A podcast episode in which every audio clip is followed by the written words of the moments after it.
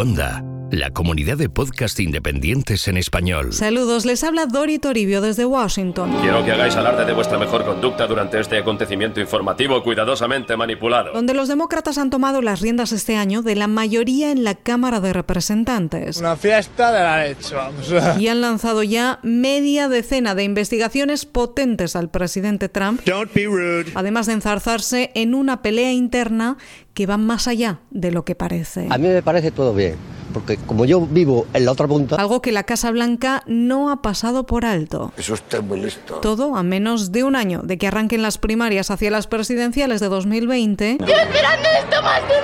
Y todo en la semana número 111 de Donald Trump en la Casa Blanca. ¿Cuándo va a aprender la gente? Los hilos de Washington La democracia no funciona. con Dori Toribio. La semana arrancaba con algo que se veía venir, pero ya está puesto negro sobre blanco. Varias comisiones del Congreso lanzaron una serie de investigaciones a Trump y su entorno, de la campaña y de la presidencia. ¡Nos han pillado! Empezando por el Comité Judicial, que envió más de 80 cartas solicitando documentos para investigar potenciales abusos de poder, de corrupción pública y de obstrucción a la justicia del presidente de Estados Unidos. And to Washington now, where Democrats are intensifying their investigation of President Trump. The House Judiciary Committee will officially request documents from more than 60 Trump associates this morning seeking evidence of corruption, abuse of power, and obstruction of justice. Especialmente esto último. Se lo explicaba el periodista George Stephanopoulos en ABC, el demócrata Jerry Nadler. El presidente del Comité Judicial de la Cámara de Representantes. Ah, ah, vale. que dice estar seguro de que el presidente, con sus tweets y sus ataques continuos sobre la investigación del fiscal especial Robert Mueller, de justicia, del FBI, de la inteligencia, que con todo esto ha cometido ya obstrucción a la justicia. Do you think the president obstructed justice? Yes, I do. It's very clear. Uh, 1,100 times he referred to the Mueller investigation as a witch hunt. He tried to, he, he fired, uh, uh, he tried to protect uh, Flynn from being uh, investigated by the by the FBI. He fired Comey in order to stop the Russian thing, as he told uh, NBC News. He- he's threatened. He's intimidated witnesses in public. Esta fue la antesala de esas 80 cartas a destinatarios como el hijo mayor del presidente, Donald Trump Jr., su yerno, Jared Kushner, el ex portavoz de la Casa Blanca, Sean Spicer, o el director ejecutivo de la organización Trump, Allen Weisenberg. ¿Aquí qué idioma habláis? Algo que muchos interpretan como las bases de un futuro y posible impeachment. If that's the case, then is the decision not to pursue impeachment right now simply political? If you believe he obstru- obstructed justice? No, uh, we have to. We have to.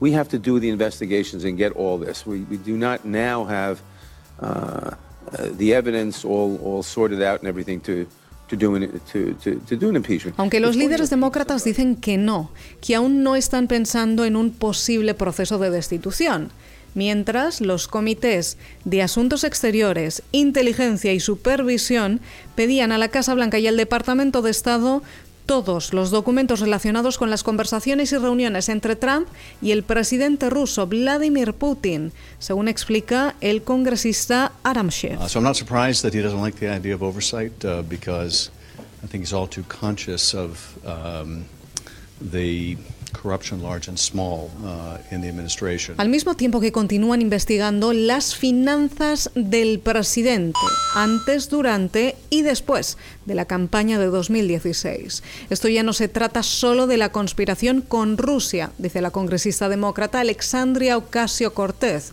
sino de los impuestos del presidente que aún no ha hecho públicas sus declaraciones de la renta. Well, I think, you know, you hear the president say, no collusion, no collusion, no collusion. I think in oversight, we should be talking about taxes, taxes, taxes, and his bank account, his bank account, his bank account. Los demócratas aseguran que investigar a Trump con todo lo que está pasando es su obligación constitucional y responsabilidad parlamentaria, mientras que Trump y la portavoz de la Casa Blanca, Sarah Sanders, responden que esto lo que es es acoso presidencial y que esta cantidad de investigaciones son abuso de poder e intimidación. It is an absolute embarrassment uh, that members of Congress are using all of their time and resources into attacking the president when they should be looking at trying to solve problems that this country has, like the president is doing. They should follow his example. Uh, También aseguran que todo esto es absurdo, porque no hubo conspiración alguna y que todo es una gran farsa, además de Repitan todos conmigo. El juego consiste en repetir las palabras que oyes. Una caza de brujas. Witch hunt continues. The fact is that uh, uh, there was no collusion. There was a hoax. There was no anything. Los hilos de Washington. Con Dori Toribio. Y utilizan otro argumento más aseguran que ahora que se ha demostrado que no hubo conspiración alguna con Rusia, los demócratas buscan otras razones para perseguir al presidente. Todo por un juego político. Esto no es exactamente así, porque aún no conocemos las conclusiones de la investigación sobre la interferencia electoral de Rusia del fiscal especial de Robert Mueller, pero sí hay algo aquí de juego político y de juego electoral. Por eso la Casa Blanca acusa a los demócratas de intentar convertir a Estados Unidos en un país socialista. ¡Que vienen los socialistas! ¡Ah, ay! ¿Por dónde? ¡Vienen armados! Frase que están repitiendo cada vez más a menudo. ¿Quién para a los socialistas? Pues alguien tendrá que hacerlo, tío. Y nunca lo serán en palabras del vicepresidente Mike Pence. The moment America becomes a socialist country is the moment that America ceases to be America.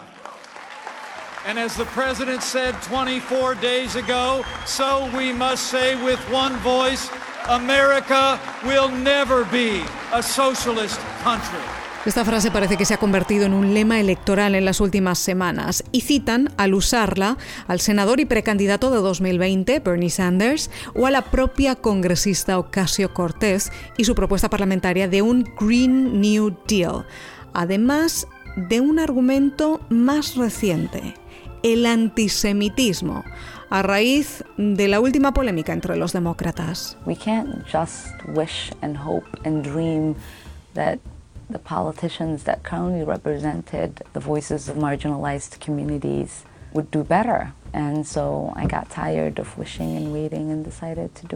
Esta que escuchan es la congresista Ihlan Omar, nacida en Somalia, que recién se estrena en la Cámara de Representantes tras ganar las elecciones legislativas en Minnesota y convertirse en una de las primeras mujeres musulmanas en el Congreso.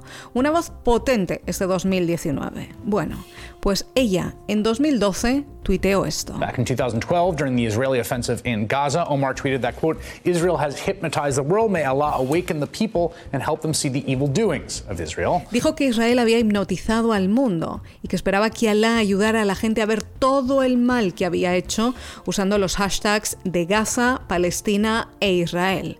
El mes pasado además sugirió también en Twitter que los republicanos apoyan a Israel por el dinero. Además de estas declaraciones después, en un evento en referencia a los poderosos lobbies.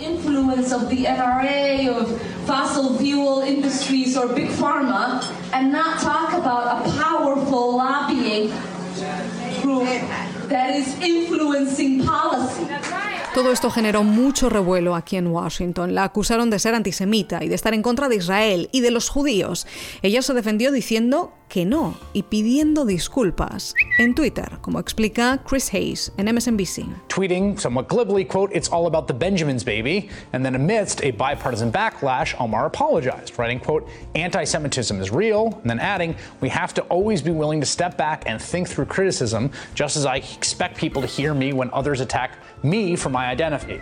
This is why I unequivocally apologize. Pero para muchos no fueron suficientes estas explicaciones, también dentro de su propio partido, incluidas voces muy veteranas. La acusan de antisemitismo, de estar en contra de Israel y de prolongar estereotipos fáciles. Este es uno de los líderes republicanos, Kevin McCarthy. In our conference, when we had an issue, we actually removed people from committee. We made a very strong point that we do not one accept that language, believe in that type of language, or will let that represent us. I would think the Democrats would actually stand where we did as well.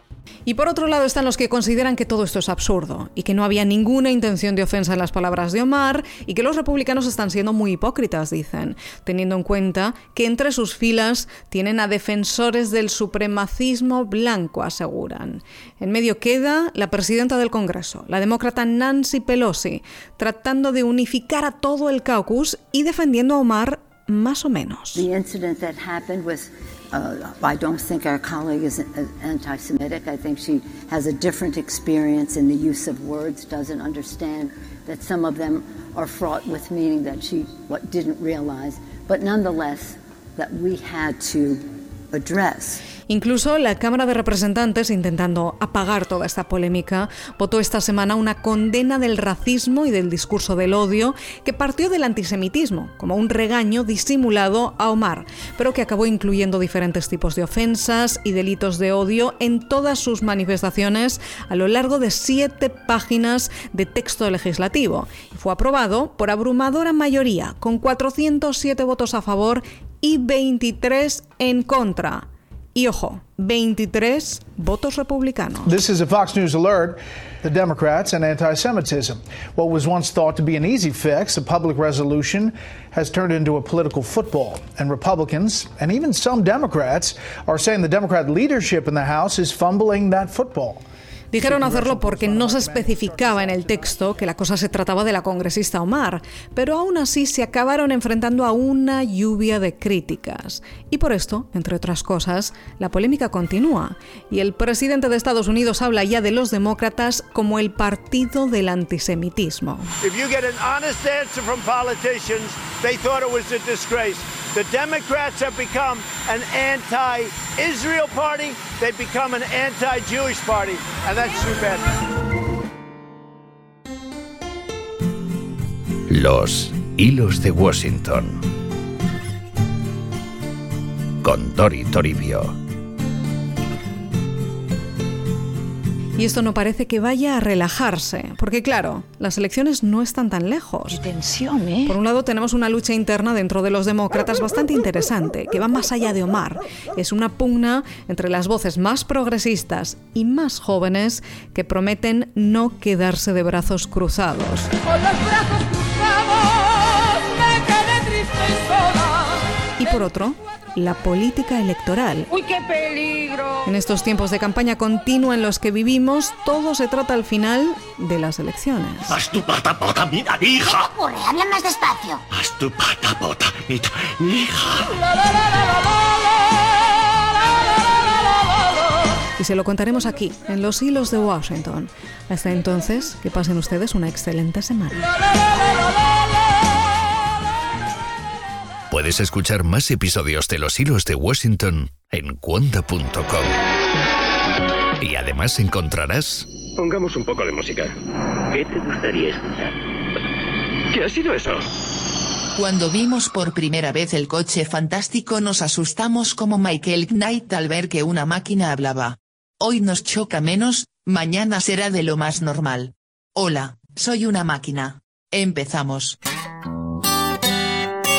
La propagadora, en el medio del mensaje. Bienvenidos a La Propagadora, una consultora de comunicación que también se escucha. Con Chema Valenzuela. Descubre nuevos podcasts en cuonda.com, la comunidad de podcast independientes en español.